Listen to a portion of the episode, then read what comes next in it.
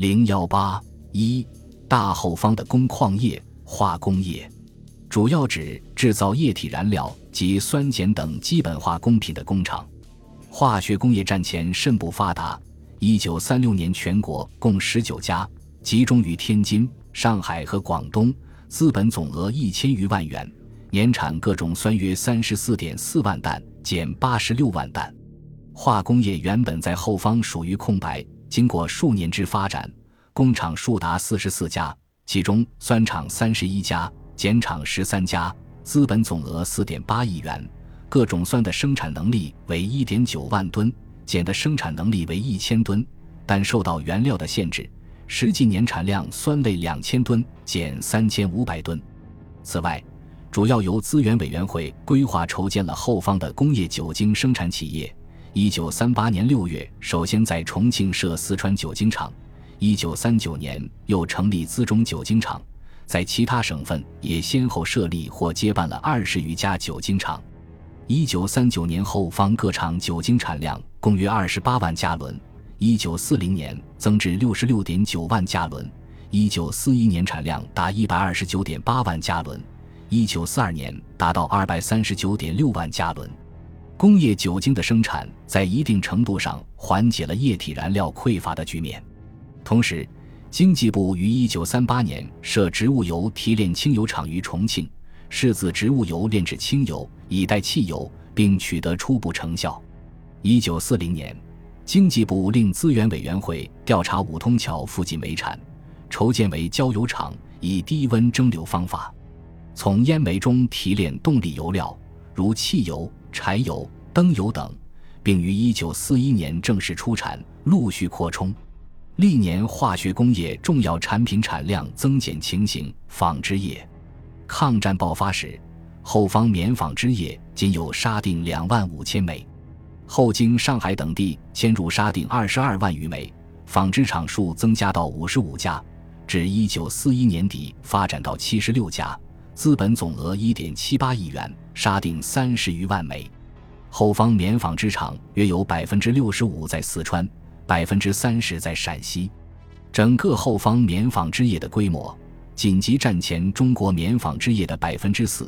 华商棉纺织业的百分之十左右。由于原料和重要器材的不足，实际开工沙锭数约为二十五万枚，实际开工不及一千八百余台，另有千余台未开工。从毛纺织业来看，后方地区的机器毛纺织厂都是在抗战爆发后设立的，如重庆附近的中国毛纺织厂、民治纺织厂、乐山的川康毛织公司、西安的西京、西北毛纺织厂。与重工业有所不同的是，在后方纺织业中，民营企业在资本和生产能力方面均略高于国营企业。面粉业。战前，中国机制面粉厂有百余家，集中于江苏、山东、河北，年产量约七千五百万袋，最大之厂家日产达一点四万余袋。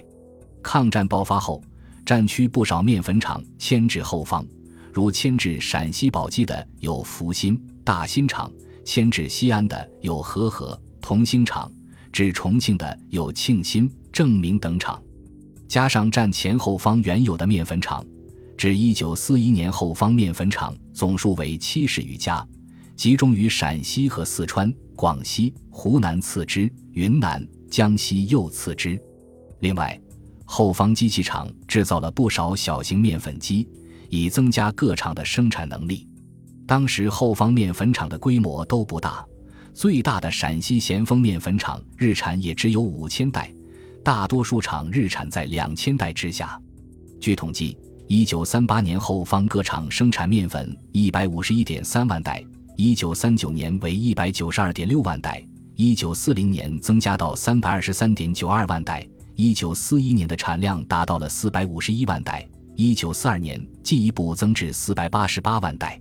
总之，通过国民政府的大力扶持，在大量内迁厂矿企业的基础上。大后方的工业在一九四二年前取得了快速发展，成就斐然。据经济部统计，截至一九四一年底止，一工厂登记法准予登记之后方工厂共有一千三百五十家，其中